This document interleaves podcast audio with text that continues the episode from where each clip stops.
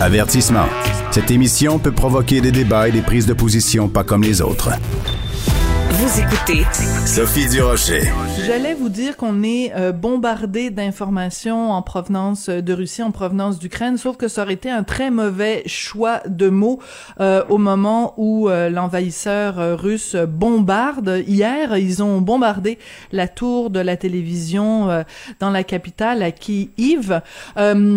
Reste que on est euh, submergé d'informations. Comment départager le vrai du faux de ce qui nous arrive de Russie, de ce qui nous arrive d'Ukraine? On va parler de tout ça avec Jean-Hugues Roy. Il est professeur à l'école des médias de l'Université du Québec à Montréal. Monsieur Roy, bonjour. Bonjour. Euh, quand on bon, on n'a pas connu de guerre euh, semblable depuis 1945, tout le monde le dit. On a l'impression que la première chose qui tombe en temps de guerre, c'est euh, l'information. Comment on fait pour euh, départager le vrai du faux de ce qui nous arrive d'Ukraine et de ce qui nous arrive de Russie? Il n'y a pas de recette secrète. Il n'y a pas de recette facile non plus. Ça peut être très difficile justement de démêler le, bon grain de livret dans la la pluie, dans le tsunami d'informations qui nous parvient euh, euh, d'Ukraine, de, Russie, euh, et qui nous parvient de, façon beaucoup plus par des chemins qui n'existaient pas dans les guerres précédentes. Cette guerre-là, c'est peut-être avec les, conflits en, Syrie, c'est peut-être la première où les réseaux sociaux aussi sont, mêlés, contribuent à la diffusion de l'information. Et puis c'est, ce qui fait de chacun et chacune d'entre nous aussi des, des potentiels rouages de, de, de on, peut aussi, aussi participer à la diffusion de, mhm. cette, de, cette information-là, avec le risque, ben oui, on peut partager de, la fausse information, de la désinformation. Vous savez, c'est comme le, j'aime bien dire qu'on vit dans le prolongement de ce que j'appelle le théorème d'Yvon Deschamps. vous ah, ok, on veut pas le savoir, on veut le voir, celui-là? exact. Quand la télé s'est imposée, a commencé à s'imposer dans les années 70, hein, Yvon Deschamps avait fait ce fameux sketch où il disait, bon, on veut pas le savoir comme dans les journaux, on veut le voir à la télé. Bon, ben, ce qu'Internet nous a amené, euh, depuis une vingtaine d'années, c'est on a maintenant le pouvoir, ok, on a le pouvoir maintenant euh, de, de, de, puis bon, ce pouvoir-là a pris la forme du journalisme citoyen, par exemple, au début du 21e siècle. On a vu des, à travers les blogs, euh, on, a, on a vu des gens qui ont remis en question même l'information. Vous vous souvenez du, euh, comment ça s'appelait, le Rathergate.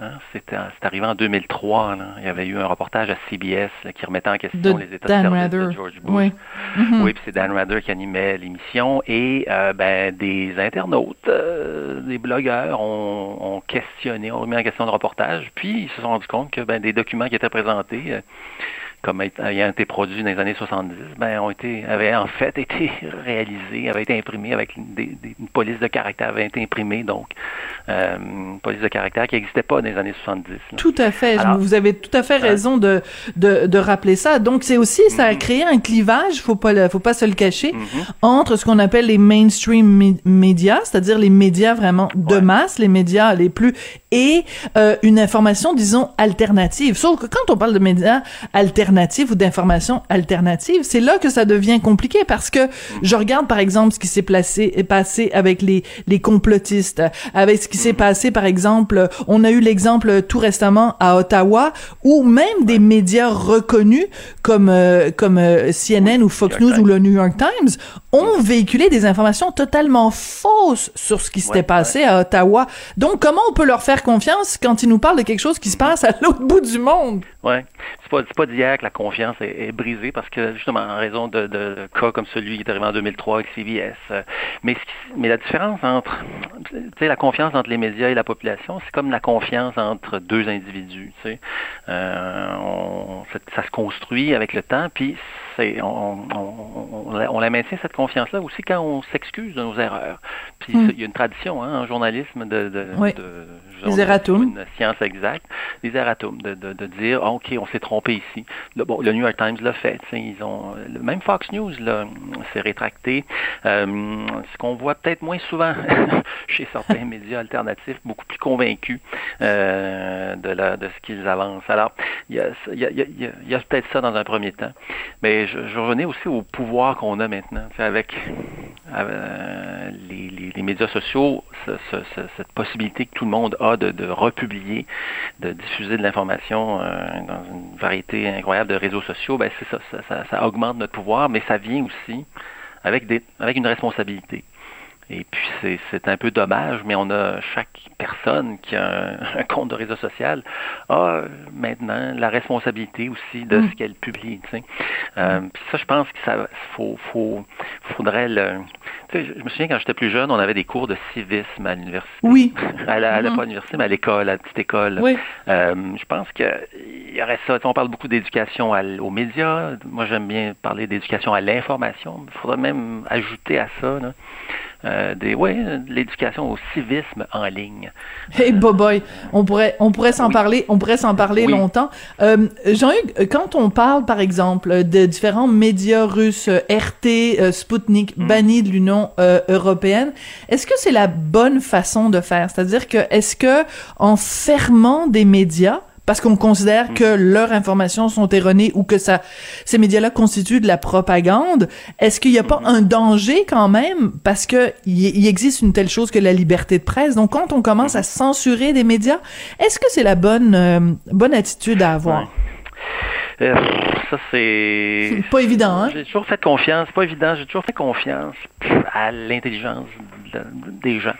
Euh, même s'il y a beaucoup de désinformation, qu'on voit que les gens y croient de plus en plus, mordent à cet hameçon-là de plus en plus, je, me dis que c'est peut-être le cas à court terme, mais et puis là, vous auriez raison peut-être de dire que je suis naïf, mais je, je continue à, croire qu'à long terme, la, la vérité va prévaloir, tu sais, ben, la vérité, mm-hmm. la, la, les faits plutôt. J'aime moins, ouais, j'aime pas parler de vérité, c'est très difficile à définir. mais les faits, ça, c'est quelque chose sur lequel on, est, on peut davantage s'entendre. Alors, ouais, j'ai plus confiance qu'à long terme, euh, les faits, euh, les faits ressortent. C'est ce qui sera inscrit là, euh, dans, ce qui sera conservé. C'est ce, dont on se souviendra. mais c'est vrai qu'à court terme, ça peut être décourageant. et donc, censurer RT, censurer Sputnik, est-ce que c'est une bonne idée? Euh, d'être de, exposé à cette propagande russe, peut-être que oui, ça peut, ça peut nous. Je pense que les, des citoyens bien informés, des citoyens euh, qui raisonnent rationnellement peuvent se rendre compte du, du, fallacieux que ça peut contenir. Hein. Donc, ça donnerait, ça pourrait ne rien donner de, de, les censurer. Mais, euh, mais en même temps, à court terme, parce qu'il y a beaucoup de gens qui mordent à ces hameçons-là, je ne sais pas si on a vraiment le choix. Oui, c'est ça, c'est un petit peu, c'est un, un, dilemme quand même assez important. Mm-hmm. euh, avec, euh, bon, ne serait-ce qu'avoir un téléphone, se filmer, filmer en direct là ce qui se passe quand on est quand on est à Kiev, quand on est à, euh, différents endroits, quand on est à Moscou, quand on est en train de manifester sur la place rouge, se filmer, euh, transmettre ces informations là, c'est ce qu'on appelle du journalisme citoyen. Ça, ça peut avoir un impact absolument extraordinaire pour faire changer justement l'opinion publique. Absolument. de même, comme toute technologie, euh, les réseaux sociaux ont leurs euh, bienfaits et leurs désavantages aussi, leurs effets délétères. Alors, il n'y a pas que de la désinformation dans les réseaux, sociaux. Effectivement, il y a un potentiel euh, mobilisateur très grand dans les réseaux sociaux. Je veux dire, on l'a vu dès le début de la décennie 2010, hein, avec les, printemps arabes. en 2012 au Québec, oui, dans le printemps érable aussi.